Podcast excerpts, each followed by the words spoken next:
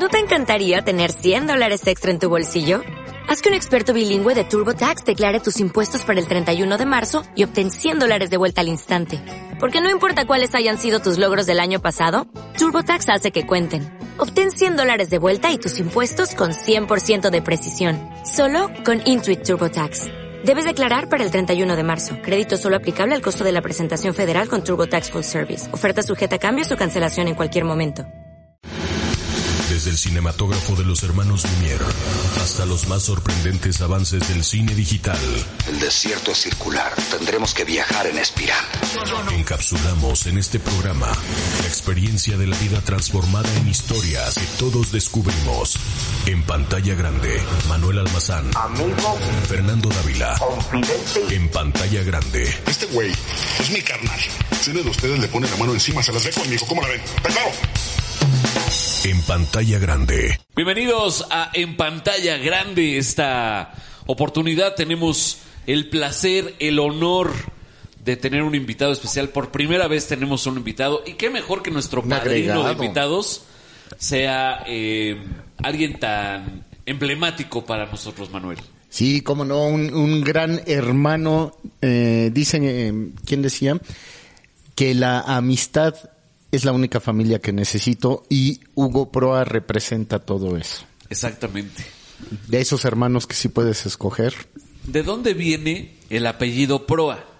Ah, bueno, primero muchas gracias por la presentación. no, esto, o sea, ve nada más con qué, no, no, no con hemos caravana. dicho. ¿Por qué Hugo Proa? Por- porque es un personaje que ha, ha estado metido en el mundo del cine, probablemente no en los micrófonos, pero muchas de las cosas que ustedes han visto, han disfrutado, eh, Han leído. han leído, pues tienen que ver con las manos y el trabajo, el conocimiento en materia de la estética y el diseño que conoce Hugo Proa. No, pues muchas gracias. Y bueno, dependiéndome del apellido, pues, supone que es español. ¿Cómo llegó? ¿Quién sabe? Pero de que está, ya está. Aquí Pues ya tienes tu bigote, bueno, tu bigote es como de Emiliano Zapata. Ah, bueno, ese es Que el. defenderlo, ¿no? lo nuestro. Es correcto. algo así, algo así. No, te falta montar el unicornio y el, Ah, con el bueno, chile de fuera. bueno, sí, ya. ya el fuchsia ya lo traigo. Bueno, muchachos, estamos aquí para hablar de cine.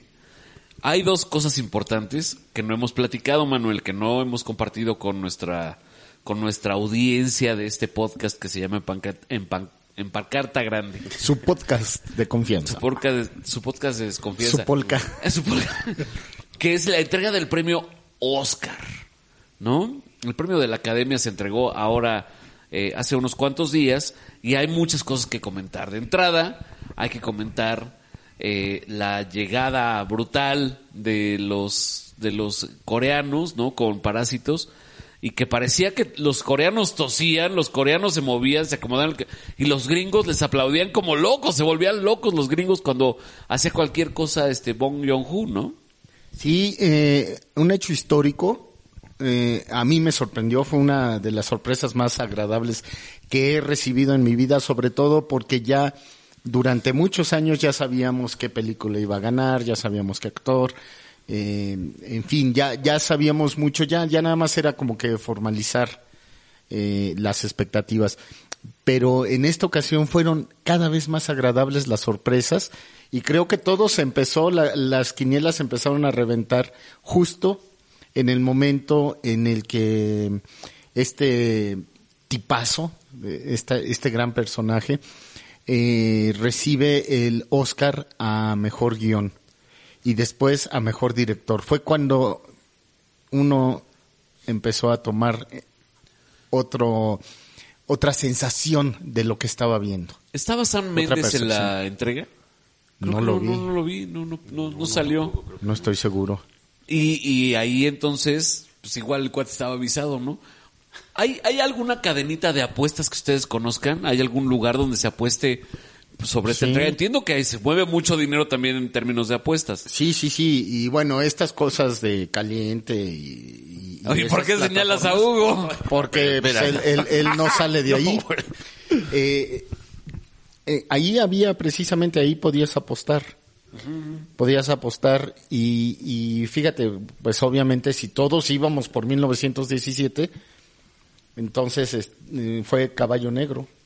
Sí, hubi- le hubiéramos perdido una lana. Pero el próximo año utilizaremos tu conocimiento, Manuel, para hacer una lanita en estas temporadas. Ya vimos que no, ¿eh? No sirvió de nada. No, Me- me quién sabe, a lo mejor nos alivianas la cuesta de enero, güey. Lo que, eh, creo que lo único que acerté fue cua- eh, lo que dije de que iba a ganar mejor maquillaje el escándalo.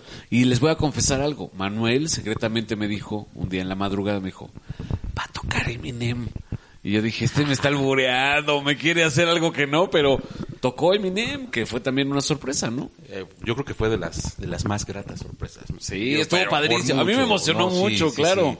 Sí, Y pues- los afroamericanos estaban emocionadísimos. Sí, pues no se quiso presentar cuando le tocó su Oscar por mejor canción, ¿no? Sí, porque a- aparte decían que estaba el cuate como que, ah, ni voy a Ni voy a ganar, ¿para ganar, qué ¿a voy? qué voy? Ajá. Sí. Y ya de repente que le marca, ¿no? Su, no sé quién, quién recogió, ni me acuerdo quién recogió su Ah, premio. el que pasó a recoger el premio era el coescritor de la canción, un cuate, un cuate que se llama Luis, Luis Algo, que es el coescritor de la canción, y que además en la entrega subió con una, un jersey de los toros de Chicago y un, cha- un saquito así, su cabello largo, ya saben. El cuate lo último que esperaba era ganar, ¿no? Y fue sorprendente que, que pasara. Bueno, entre esas cosas y otras tantas, la ceremonia no tuvo el impacto mediático de otros años. ¿Ustedes creen que se está perdiendo, que ya los Híjole, siguientes yo- años va a es que morir? ya sabes que los chavitos ya de repente ya no, ya no les atrae. Y por, yo creo que por eso están metiendo ese tipo de espectáculos. Porque ya, de, de hecho, el rating creo que fue de los más bajos esta ocasión. ¿eh? Ya nada más dos, tres viejitos como nosotros que decimos, ay, los Óscares. Estábamos Sí. como Scorsese ahí cuando salió Sí. Eminem viendo algo así. Pero bueno, déjame decirte que también los chavitos, lo- los que se eh, alcanzaron a enfocar, cuando estaba Eminem también estaban así como que... mm, qué ¿Y este padre. abuelo quién es? Sí, ¿quién onda, Sí. no? Claro, y entonces la academia hace efectos como lo de Billie Eilish para acercarse a este público más joven, ¿no? Exacto. Sí, sí, efectivamente. Que yo ahí sentí que fue todo muy carrereado. Sí. Fue, sí. fue todo muy rápido. La, la producción en general eh, tuvo, tuvo defectos eh, tremendos, precisamente antes de que entrara eh, Eminem a presentar esta canción. Eh, este collage que se hizo de, de canciones y de imágenes emblemáticas de películas acompañadas de El Ojo del Tigre, en el caso de Rocky, eh, en fin, todo esto, qué, qué encimadero, qué cosa tan más mal hecha Sí, estuvo mal hecho. pero mal hecha, así se, se notaba muchísimo. Y, y pudieron haber hecho algo muy padre. Billie, eh, Billie Eilish eh, de- debió haber estado más tiempo porque fue todo, eh, todo lo que fue la, la necrofílica, por decirle así. El In Memoriam. Así es, eh, pudo haber sido ligeramente más, más amplio. eh. me hubiera gustado ver el nombre de Fernando Luján más tiempo, por ejemplo. O Luke Perry, que se lo brincaron, ¿no? Se brincaron a Luke Perry, se brincaron a este otro chavito, el que salía en, en Descendants, en la película esta, y que salió con Adam Sandler, este, como hijo de Adam Sandler en Son como niños, que falleció también el chavito. cierto. Se los brincaron. Hubo, hubo varios personajes del cine, eh, digamos, mediáticamente más llamativos que los editores o los vestuaristas y que no estuvieron en este In Memoriam, ¿no? Sí, sí cometieron varias, varias omisiones y, y además eh, eh, el hecho de, fue, en mi opinión, sí hubo momentos emocionantes, pero también siento que fue demasiado musical. Hubo demasiadas eh, y el cine no necesita de tanta, es más visual el cine, sí sabemos que Sí, junta se complementa y todos, toda esta parte, pero que sí. junta todas las artes, pero sí, sí siento que fue de eh, Elton John, eh, empezó con un musical, eh, en fin, eh, fue, fue una de las ceremonias, de mi opinión, más, más pobres en producción. Díganme que vieron los tenis del Elton John. Sí, claro. Precioso. Chingada, yo quisiera tener los huevos que tiene el John para decir, salgo a la calle con unos tenis así rosas. sí, tú sí te atreves. No, No, ya, claro que ya a sí, esta edad ya no, me es pongo puro zapato de señor con agujeta, no, mano. no, Cu- no Cuenta cómo viene vestido Fernando. No. Ay, con mi camisa Eh, rosa. así, Ah, cabrón, sí. así de Su- su- secreto en la montaña. Oye, cabe decir que estamos grabando esto el 14 de febrero, que es Día del Además, Amor Trae su corbata amarilla. y de la amistad. Por eso estamos aquí con nuestro querido amigo Hugo, al que ya le debíamos un buen rato. Siempre lo andamos mentando en, en los Presumiendo, podcasts. presumiendo. No, lo, lo- lo recordamos, pero el, el cuate no se deja, se hace el duro. Duro de matar. Pero este día lo tiene muy, muy suavecito, muy smooth. Lo estamos suavizando, lo estamos marinando, de hecho. Bueno. es la única manera. Ay, muchachos. Oigan, bueno, entremos en materia. Vamos a platicar de, de las películas que, que pueden eh, ustedes ver en este momento, que les recomendamos vean. Y hay cosas bien interesantes. De entrada, ¿qué vamos a hablar, Manuel? Eh, pues vamos a hablar de esta película ya. eh, eh, en la noche anterior, eh, la tarde anterior, la del sábado, se entregaron los premios al espíritu independiente, que Ajá. son precisamente las películas de bajo presupuesto. Parásitos lo hizo bien ahí también. Eh, René Zellweger ganó mejor actriz, eh, porque a fin de cuentas Yuri no es una producción de los grandes claro. estudios. Eh, Laura Dern, hubo un, musical, busquen el musical de los momentos eh, eh, eh, LGBTHIJK al cuadrado. Eh, busquen, busquen esos momentos en YouTube de- del espíritu independiente, porque Laura Dern se llevó la noche con ese momento musical en la entrega de estos premios. Y el ganador del premio a mejor actor fue Adam Sandler. Sí, sí vi. Fue Y- Adam Sandler con un discurso anti-Oscar precisamente. Totalmente. Anti-Oscar. Eh, Los hermanos Safdie, que dirigen esta película de Diamante en Bruto, ellos hicieron una de las mejores recepciones de un premio, recibieron mejor director. Se pusieron a hablar incoherencias al mismo tiempo los dos. Ese fue su, su discurso de agradecimiento. Y bueno, fue una cosa eh, deliciosa, Sí. incomprensible, fabulosa. A mí me parece que, que esta película, de entrada, la tuve, la vi ya un par de veces, ¿no? Afortunadamente ya está en, en el Netflix y ya se puede ver Uncut Gems, Diamantes en Bruto, le pusieron o Diamante en Bruto. Diamante en Bruto. Pero de entrada, la primera vez que la vi, me estresó mucho. Me estresó que Adam Sandler tomara tan malas decisiones.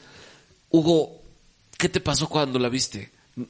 También en cierto punto me identifiqué porque efectivamente el cuate va avanzando y va tomando unas decisiones terribles y dices, a ver, pendejo, eso no, no es para allá, pero de repente volteaba y decía, soy yo en algún momento de mi vida tomando pésimas decisiones. Sí, claro, o sea, de repente irse, irse por este tan ah, por su instinto, por decirlo así, eh, terminaba en error tras error y llevándose a gente entre las patas todo el tiempo, todo el tiempo. O sea, no había un momento donde dices, "Güey, o sea, acabas de solucionar algo y otra vez ya estás en, y no con uno, ya se jalaba otros tres y así se una cadenita que no podía terminar y sí, seguramente hemos hecho todos alguna vez esa parte. Y, y- y es importante señalar que Adam Sandler efectivamente nos ha entregado una historia de, de películas, digamos, de un corte ligero, muy, muy, muy ligero, pero en medio, el cuate no lo podría lograr si no tuviera algo, porque también para hacer esa... Lo más difícil de hacer en el mundo es la comedia. Y Adam Sandler nos da re- tiene un renombre porque nos ha hecho reír infinidad de veces. De modo que hay algo en ese tipo. O sea, hay actuación. Es importante decir que el cuate sí es un actor. ¿Te acuerdas de Punch Drunk Love? Sí, embriagado de amor, cómo no. que también entrega una gran actuación como un cuate que pues vive digamos este relegado, ¿no? Entonces creo que es el gran momento en el que Adam Sandler cobre, además ya se retiró Brad Pitt dijo que se va a retirar una temporada. Adam es el momento en el que cobres factura de todo lo que tienes que hacer. La, la película es, es eh, como, como bien lo dijiste, es muy estresante. Y llega un momento en que te cuestionas, como dices, eh, sí, sí, todos hemos hecho lo que en mayor o menor medida hemos hecho lo mismo. No obstante, es, es increíble ver un cuate, un, no es un traficante, es un comerciante de joyero, Y es un cuate legal, digamos, de algún modo, ¿no? O sea, vive en la legalidad, tiene un negocio establecido, tiene hijos, tiene familia, sí, pero el Es un, cuate vive es un biznero, por decirlo así. Biznero, Sí, totalmente. pero qué bárbaro, qué bárbaro. Eh, este basquetbolista famosísimo que llega, le, le deja este anillo que le dan a los ganadores De los de campeonato claro. de los Celtics. Y este hombre lo primero que hace es ir a empeñar el anillo.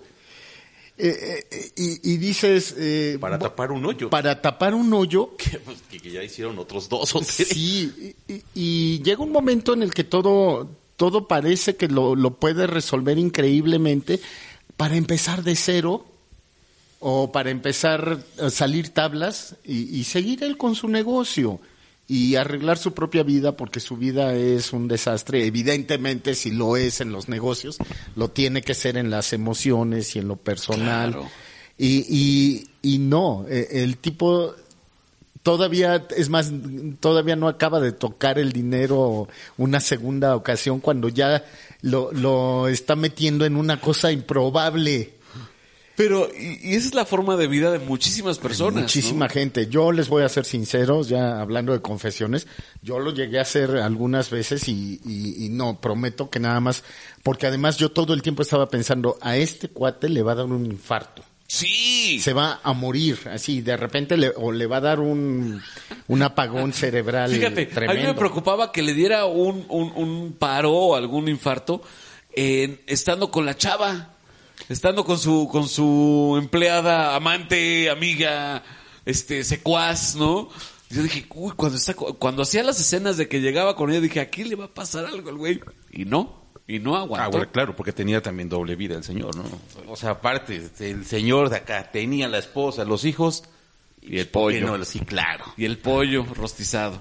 Los hermanos eh, Safdie me, me gustan mucho porque hacen actuar precisamente a personajes que tú dirías que no lo serían capaces, como en el caso de nuestro nuevo Batman, de Robert Pattinson. Eh, Tiene una gran película en la que él roba un banco con, un, con su hermano. El hermano sale mal herido de, del asalto y, y él eh, y todo el resto de la película es trepidante porque es toda la noche de él tratando de salvarle la vida al hermano mientras los deudores por, que provocan que roben el banco y la policía los está persiguiendo. Y, y es lo mismo es es una situación eh, insostenible desbordante es una bola de nieve porque efectivamente como dice el buen Hugo van tapando un agujero, pero ya destaparon otros dos más grandes. Pues es que sí se muestra como una adicción, ¿no? Una adicción al, no sé si apostar al juego o qué se puede decir, pero es que No, sí hay un... a, no tener así como, no estarse quieto un rato y decir, a ver, Es un tema de adicción, sí, totalmente. Eh, ¿podría, ¿Podríamos llamarlo adicción al dinero? Porque el cuate lo que quiere al final de todo esto es conseguir más dinero. Y el cuate al final también tiene la intención de pagar, o sea, está buscando conseguir más, más, más para pagarle a todos y quedarse con una lanita buena para él. ¿No? Ya no les, no les quemamos el final para quien no lo ha visto, sí, sí. pero el final es espectacular. El cuate tiene que hacer cosas eh, así mágicas para, para, para lograr su cometido y, y, híjole, el final es sorprendente, ¿no? sí, sí, no hay que contar lo que lo chequen y ya. Sí, en sí, cuanto sí, lo sí. vean, pues, Sí, pero sí, sí véanla porque además fue una de las grandes que quedó fuera del Oscar. La película desde que estuvo en Toronto, eh, se, se dijo, se dijo, esta tiene que estar nominada y e- es bastante probable que Adam Sandler, eh, al mismo tiempo que, que Jennifer López, eh, decían que eran los dos inesperados que seguramente iban a estar nominados y bueno, eso ya no sucedió. ¿Y, cre- y creen que haya sido por, por lo que tiene la academia con Netflix? Sí. Sí, pero también, eh, mira, ¿cuántos años castigaron a Leonardo DiCaprio? ¿Cuántos años castigaron a muchos de estos actores? Hasta que llega un punto en el que ya es inevitable darles el espacio, darles la nominación. Y entonces, el día que te abren la puerta, es como, me imagino que es como una mafia, ¿no? El día que te dicen, ya eres parte de esta mafia, Ya, vente. ya entras, ¿no? Es, es trabajo también de Adam Sandler empezar a entregar películas de este estilo. Y tiene con qué. Además, Adam Sandler forma parte de una comunidad muy especial, muy bien observada eh, en la meca del cine, que le da para mucho. O sea, fue parte de Saturday Night Live, fue parte de, es, es parte de la comunidad judía además, y siempre la está como ensalzando y poniendo enfrente. Entonces tiene muchísimos elementos para quedarse en algún punto con un premio de esa calidad, ¿no? Sí, sí, sí, lo, lo más seguro es que lo vaya a lograr. Lo que sí necesita que lo apadrinen eh, directores, como tú dices, estos grandes hermanos que de veras son unos geniecillos y este Ya, ya sucedió con Paul Thomas Anderson, que bueno, es Sí. maestrazo, y él todo lo que toca lo, lo convierte en genialidad pura. ¿Los Safdie qué habían hecho antes? La, la película se llama Buenos Tiempos, Good Time. eh, ya tuvo su estreno comercial, le fue muy, muy mal, pero, pero es una gran película y, y- y te dice mucho de lo que van a hacer estos eh, Safdie en, eh, posteriormente en, en esta grande Uncut James en, en Diamante en Bruto. Que llevan a Robert Pattinson al extremo, sí es Sí, cierto. fabulosa, sí. fabulosa. Y eh, yo creo que es el gran momento en el que Pattinson eh, muestra habilidades junto con el trabajo que hizo. ¿Te acuerdas que platicábamos de lo que hizo eh, en esta película con, con Lynch? Eh, ¿Fue con David Lynch? ¿O fue con, con Cronenberg?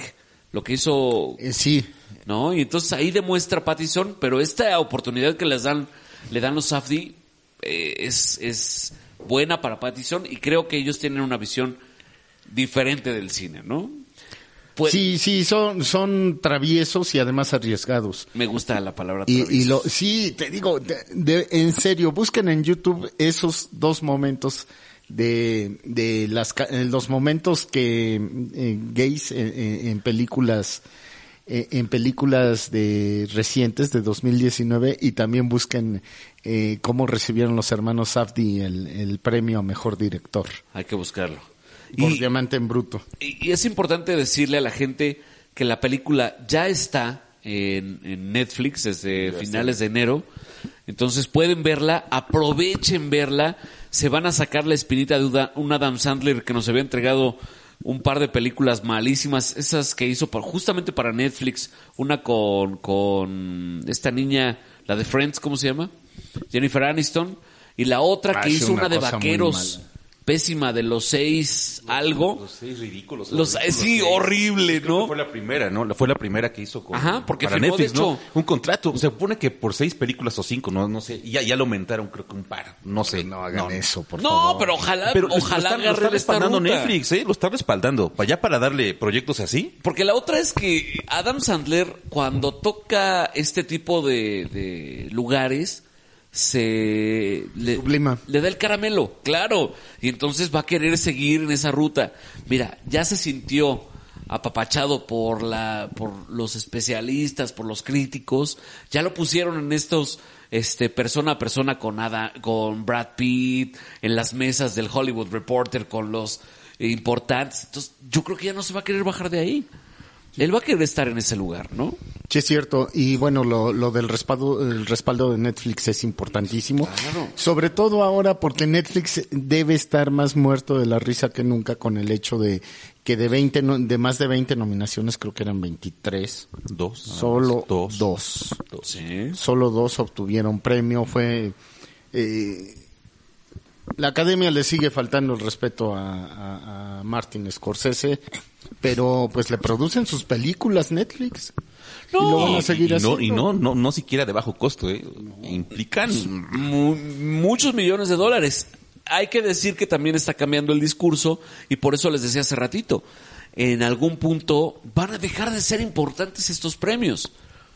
Porque, y no duden que en algún momento el mismo Netflix diga los premios Netflix y empiecen a, hacer un, o los premios del streaming, ¿no? Y empiecen a hacer unos premios dedicados al mundo de las películas creadas para estas plataformas. Hulu, este... Amazon. Amazon. HBO. Todo lo que se hace para estas plataformas no estaría distante y, y sería un imperio contraataca durísimo, porque sí mostrarían un brazo muy poderoso sobre Universal, Warner y todas las, las majors, ¿no? Sí, pues de hecho ya, ya está anunciado, el mismo eh, John Bunho lo, lo dijo justo antes de, de emborracharse durante toda una semana, lo dijo, dijo que ya había negociado con HBO hacer Parásitos eh, como serie de televisión. Y- Una película de más de cinco horas dividida en capítulos. Porque te- además el- seguramente el cuate tiene muchísimo material en el tintero, ¿no? Listo para hacer cualquier cantidad de cosas. Es como las fotos que de repente nos sacaba Hugo, que se quedaron muchísimas entambadas. Nada más logramos No, no, no, pero que no unas las dos, saque. tres. Sí, sí, pero muchas se quedaron así, en el rollito. Todavía. ¿Cuál rollito? en el rollito de 35. Ah, es que son de las sí, antiguas. todavía, sí, todavía. Yo dije, qué buen Dos, rollito. tres, güey. no, nuestros teléfonos eran, se quedaban y se borraban porque se iban con el teléfono. Sí, cierto, tienes toda la razón. Es que todavía somos de la época de los de los StarTAC, muchachos. Entonces, no, ahí no se podía guardar nada. Oigan, Buena fortuna. entonces sí vale la pena ver Uncut Gems. Es una película estresante, si hay que decirlo. Pero, pero es una gran actuación. Además, no solamente de, de, de Adam Sandler. Todo el elenco eh, es muy natural. Sí. No, no los notas actuados. Sí, las caras, las personas, sí los que van a cobrarle la lana, los ves y dices, ay mamacita, ojalá que nunca llegue uno de esos a mi negocio porque me zurro. ¿no? Sí, a- a- eh, el cuñado, el cuñado con el que tiene deudas, deudas eh, que, y, y el cuñado ya está harto de cobrarle y de que le dé vueltas. Saludos a los cuñados Lo- y concuños. Lo están persiguiendo todo el tiempo. Eh, que, que- pobre, pobre hombre, yo de veras, yo no quisiera verme. a- en No, no, no, por eso aguas, ¿eh? Negocios con las familias políticas, no, ¿eh? Muchachos, tengan cuidado con eso. No, sí. ¿Dónde podemos encontrar más información sobre Uncut Gems y todo el cine, Manuel? Netflix. Contate Netflix, no manchen. No, no, No, no. vayan al cine para llevar. Ya aquí voy a comprometer al buen Hugo. ¿Para Que qué? se aplique. Sí, ya, Sí, sí, chingale, Hugo. consulten. No, sí, métanse, métanse, métanse a nuestra página y a nuestras redes sociales. Nada más quieres estar comiendo ensaladitas aquí en las plazas comerciales, no manches. Y Pura con su cafecito de Starbucks. Ay, No, no, no, ojalá. De fachita, chavo, no manches. Oiga, entonces, ¿cuál es la página? Cineparallevar.mx. Ok. Y las redes sociales de Don Hugo. Ah, no, bueno, sigan mejor sí, para llevar. No, que te sigan, que te sigan las personas que quieren saber más acerca del diseño para el cine y del diseño para... Miren, es que es lo que tenemos que platicar. Hugo es un diseñador que sin hacer alarde y escándalo, es un gran diseñador en términos de la estética cinematográfica y entiende muy bien lo que se ocupa para conocer y entender el cine. Diseña rolas también. Diseño rolas, claro, diseño rolas. Ahí en Twitter, síganme como arroba Hugo Proa. Arroba. H Proa. H Proa, perdón, sí, sí. Ya ves, chavo. Sí, ya está. H. Ni si yo- ni yo me H sigo. Proa. Es como Luisito Comunica del Twitter, así que No, sigan. no, no, no, no. De repente nos cuenta sus viajes y todo así. de- Luisito Comunica. Vamos a comparar ahora el cartel de Nemo contra el cartel de, Tiburón. de Memo.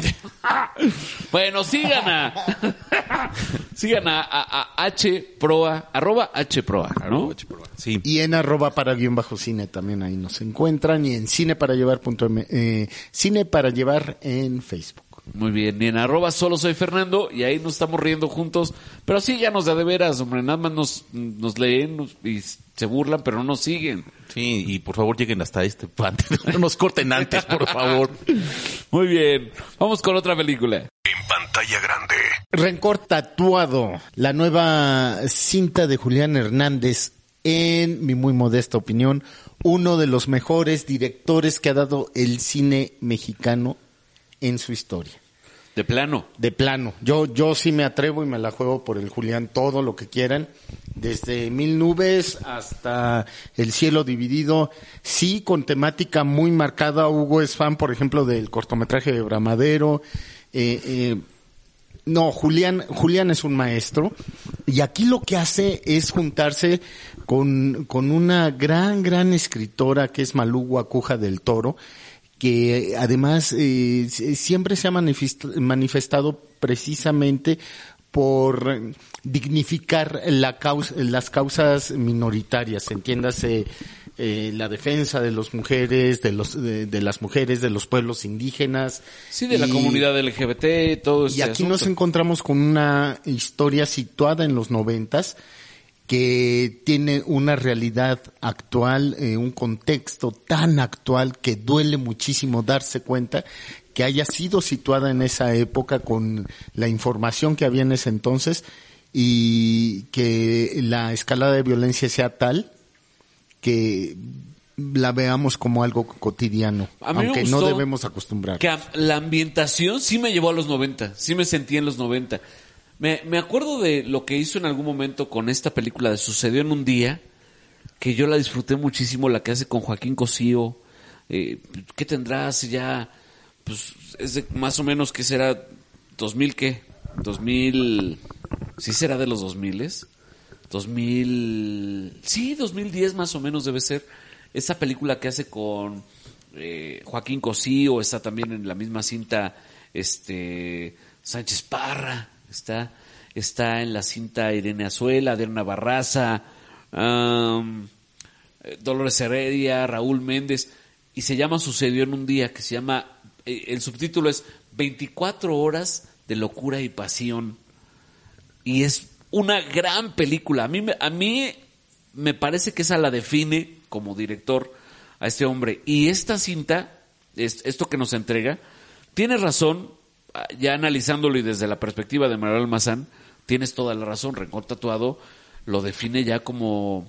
Tiene una visión totalmente eh, cerrada. eh, y cerrada me refiero a que está sabe a dónde va su producto, sabe qué está haciendo, no deja nada al garete, no, no, no va inventando en la marcha como muchos directores. Este cuate tiene una visión muy clara de su producto y lo lleva a término, lo hace muy bien. Y un gran montaje porque la película in- incluso inicia con un plano secuencia fabuloso sobre el paseo de la reforma. Aprovecha muy bien esta, estas tecnologías, estas nuevas, nuevas tecnologías que permiten hacer estas tomas aéreas fabulosas. Los drones, todo eso, claro. Sí, y para, para hacer un- una narrativa y un retrato de una ciudad que no deja de moverse, que está eh, por demás viva y que es, a fin de cuentas, es un monstruo que te va a morder, te va a morder durísimo y, y que te va a dejar marcado para siempre. Lo de los disfraces, Hugo. Muy, muy, sí. ¿No? Cañón. El tema de los disfraces, el, el vigilante con, con sus máscaras, con sus... eh, Esta, esta parte en la que habla de nosotros, porque también no podríamos negar que nosotros tenemos estos otros personajes nuestros, lo platicamos ahorita eh, en el corte, tenemos nuestras propias eh, identidades alternas, ¿no? Pero hay gente que las asume para salir a hacer cosas a la calle, ¿no? Y Eh, cosas tremendas. cosas tremendas que pueden pasar por terribles o por heroicas para algunos otros, ¿no? Aquí lo que hay que eh, explicar también es que es la historia de una vengadora anónima, una, una mujer eh, que se dedica a cazar eh, gente que, que ha perjudicado mucho, sobre todo a, a transgéneros, a, a, eh, menores de edad o, o a mujeres que han eh, sido abusadas o maltratadas por estos personajes, los caza, los seduce y, y hace que paguen a su manera, eh, por ejemplo con jeringas infectadas, eh, con hasta con gusanos la- las tiene ahí. Los llevan en una, una caja ahí pequeña y es lo que Sí. dice, no, no me interesa que les vaya a pasar en un futuro. Sí, Sí, yo ya- mientras no me les importa. eche la maldad, ¿no? Ya lo que les, lo que Sí. pase, ¿no? Y, y en una de las secuencias, precisamente en una de las iniciales, ella toma la fotografía de una pequeñita eh, y de, de una, de una niña y le dice al tipo, eh, tú le hiciste mucho daño a ella y ella nunca se le va a olvidar, seguramente tú no te acuerdas, pero ahora yo te voy a hacer algo que a ti nunca se te va a olvidar y que te va a durar para siempre.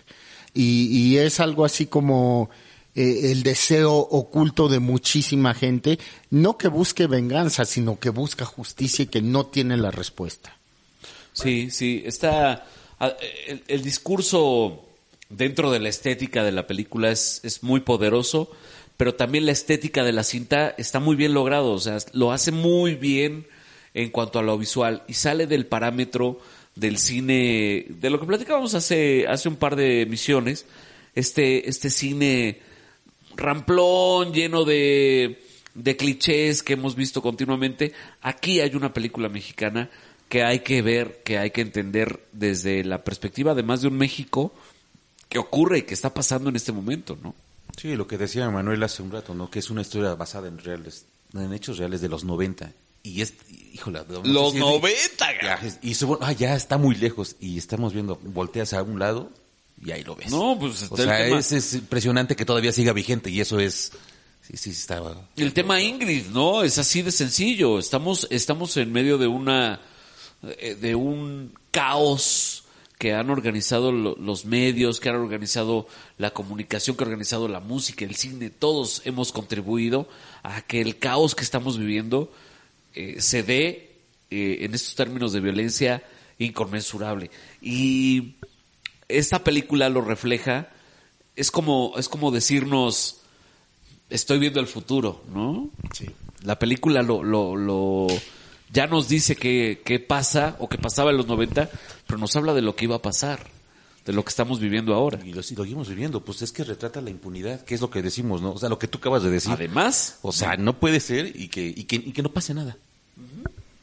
Sí, es una de las cosas que más lastima, que, que- que más lastimado tiene este país y, y que además eh, está muy bien reflejado en la película con todo y que la, la, la mujer no victimiza a, quien ya fue abusado, quien ya fue maltratado, quien ya fue marcado, pero sí les dice, sí les dice, tú tomaste una decisión de quedarte callada o de dejar que las cosas siguieran así, ¿por qué en este momento ya quieres que pues que haya justicia por medio de mí? Eh, no los victimiza, pero sí es una especie de reflejo de lo que la sociedad eh, está diciendo ahora. ¿Por qué? ¿Por qué dejamos que eh, nosotros mismos que se alcanzaran estos, que se excedieran como, estos como una bola de nieve, ¿no? que sí, ¿por qué dejamos, por qué estamos hablando de esto como algo cotidiano y, y por qué no se detiene de alguna manera? ¿Qué hacemos? ¿Por qué lo alimentamos incluso al tratar de acostumbrarnos y de decir, eso está muy lejos, eso pasa en otro lado? Sí, sí. Eh, lo, lo acerca a nosotros. Y bien dices, no se revictimiza, pero se muestra, se muestran realidades de, de todos. Ya no, eh, además se plantea, y qué padre que se plantea desde la visión de una, de una vengadora mujer, porque esto lo, lo que nos dice es que ya no hay una superioridad. Estamos en igualdad de condiciones, aunque afuera de repente es así como, no, mandan unos, mandan otros, no. Ya estamos en igualdad de condiciones y ellas tienen también una fórmula para tomar eh, revancha, ¿no? Sí, sí, eh, eh, es un planteamiento brutal, es un planteamiento muy bueno. El mismo Julián hemos hablado con él y, lo ha explicado. No es una película que él haya hecho aprovechando eh, esta oportunidad o esta coyuntura, sino es una película eh, en la que él ya había estado trabajando desde hace más de nueve años y eh, coincide un poco en, en esta, en nuestra actualidad con nuestra actualidad y con, con lo que se está viviendo ahora, pero es una película que hay que ver y sabes que me gusta mucho que pone sobre la mesa este tema para decir, oye, pues sí es cierto, ya, ya, ya estuvo bueno, ya hay que pararle a todo esto de alguna manera.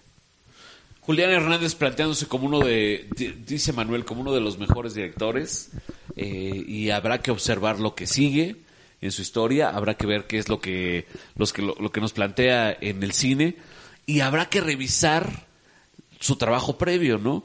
¿Dónde podremos revisar? De repente se me ocurre pensar que a lo mejor en la Cineteca Nacional estará su trabajo, habrá que ir a investigarlo. No sé, no se me ocurre otra cosa. En Filmin Latino hay varios, están los cortos, por ejemplo, los cortometrajes, siempre de la mano del buen Roberto Fiesco también, y además, eh, les insisto, eh, vean, vean el, eh, vean el montaje que hace, porque ese es uno de los mejores trabajos. Trabajó aquí con el, el maestro Cantú, que es el, el cinefotógrafo de Carmín Tropical, que es otra Ah, maravilla. claro. Eh, y Julián ha, hecho mucho, mucho cine de este gran maestro. Vean la parte del montaje, y los desplazamientos de cámara, cómo ah, hay una coreografía precisamente de los movimientos, de cómo se encuadra. Eh, eh, es, es un, es un maestro. Es, es muy cuidadoso y hay una narrativa visual muy, muy poderosa y muy fina también. No todos son los Chivos Lubeskis y los Rodrigos Prietos o los Gabrieles Figueroas, ¿no? Hay muchísimos otros cinefotógrafos en México que están haciendo un trabajo excelente. Hay que buscarlos y, parte de, de lo que hacemos aquí en este podcast es invitarlos para que le rasquen, para que le busquen. No todo es lo que pasa en las carteleras de Cinemex, Cinépolis, Cinemark. No, hay otras eh, opciones que tal vez están un poco más ocultas y que están eh, no a la mano, pero sí hay que buscarlas porque se puede encontrar buen cine, ¿no? Sí, de- denle oportunidad, denle oportunidad eh, y dense oportunidad también de poderlas ver. Claro. Y, y una, bueno, una alternativa de cine que pueden checar, Y ver. que, y que te deja al final algo mucho más profundo, ¿no? Sí, sí, tengan un poco de paciencia porque también es un poco larga. Pues digo, eh, le hemos tenido paciencia a Los Ángeles de Charlie, Mugrero, pues le te- puedo tener paciencia a una de Julián Hernández, claro, con todo gusto, ¿no? Vamos a, vamos a platicar de otra, eh, de otra de las cintas, pero antes les vamos a recordar que tenemos redes sociales, Manuel Almazán. En arroba para guion bajo cine en Twitter. H Proa, Twitter. H Ayuntamiento y arroba solo soy Fernando. Están ustedes en pantalla grande. En pantalla grande. Bueno, llegamos a la parte final de este en pantalla grande, cortito pero sustancioso, muchachos. Esperemos que les... No, ni tan cortito, cabrón. Ya nos echamos un buen rato aquí Eh, Chiquito pero juguetón, ¿no? Como tú. Es correcto, mi chavo, tú sí sabes. Oigan, que sea la primera de muchas invitaciones con, con el maestro H. Proa, Hugo Proa. Y síganlo en sus redes, por favor, arroba H. Proa. De repente se echa unos, unos brincos muy buenos. Muchas gracias y gracias por la invitación y bueno, aquí andamos. Manuel Almazán. Adiós. No, de tu ¿Qué? redes, chavo. Ah, mis redes. Ya te quieres ir. Arroba adiós. No, no es cierto. ¿Te acuerdas cuando hacíamos redes? ¿Redes? ¿Cómo se llamaba ese noticiero? Ay, ¿cómo se- Sí, redes, sí es cierto. ¿no? Uy. Eras, eras un jovenzuelo, de hecho. aquellos. Un imberbe Ah, sigue monsalvete. siendo, sigue Tenía siendo. como 30 años cuando... Imagínate, era un jovenzuelo. Eras pero muy bueno. feliz. No. no. No, bueno. Al contrario, todo lo contrario. Bueno, ¿qué, Bueno. qué- qué podemos decir? Hugo, la primera de muchas. Y No, muchísimas ya, ya te amarramos. Muchísimas gracias por la invitación y claro que sí, eh, cuando aquí estaremos a la orden. Conste. Y allí estamos en cineparallevar.mx y en arroba para guion bajo cine. Exactamente. Sigan con nosotros en pantalla grande. Yo soy Fernando Dávila, arroba solo soy Fernando, y nos encontraremos muy pronto en algún lugar del espacio. Adiós. Vuelve al mundo, hastíate de goces. Así lograrás que el solo nombre del placer te dé náuseas. Esto fue, esto fue, esto fue en pantalla grande. ¡La hostia reptante! El cine nos explica el mundo en pantalla grande. Esto del cine, además de santo ejercicio, es muy entretenido. Una producción de cuatro consultores. Mea culpa, mea culpa, mea máxima culpa. En pantalla grande.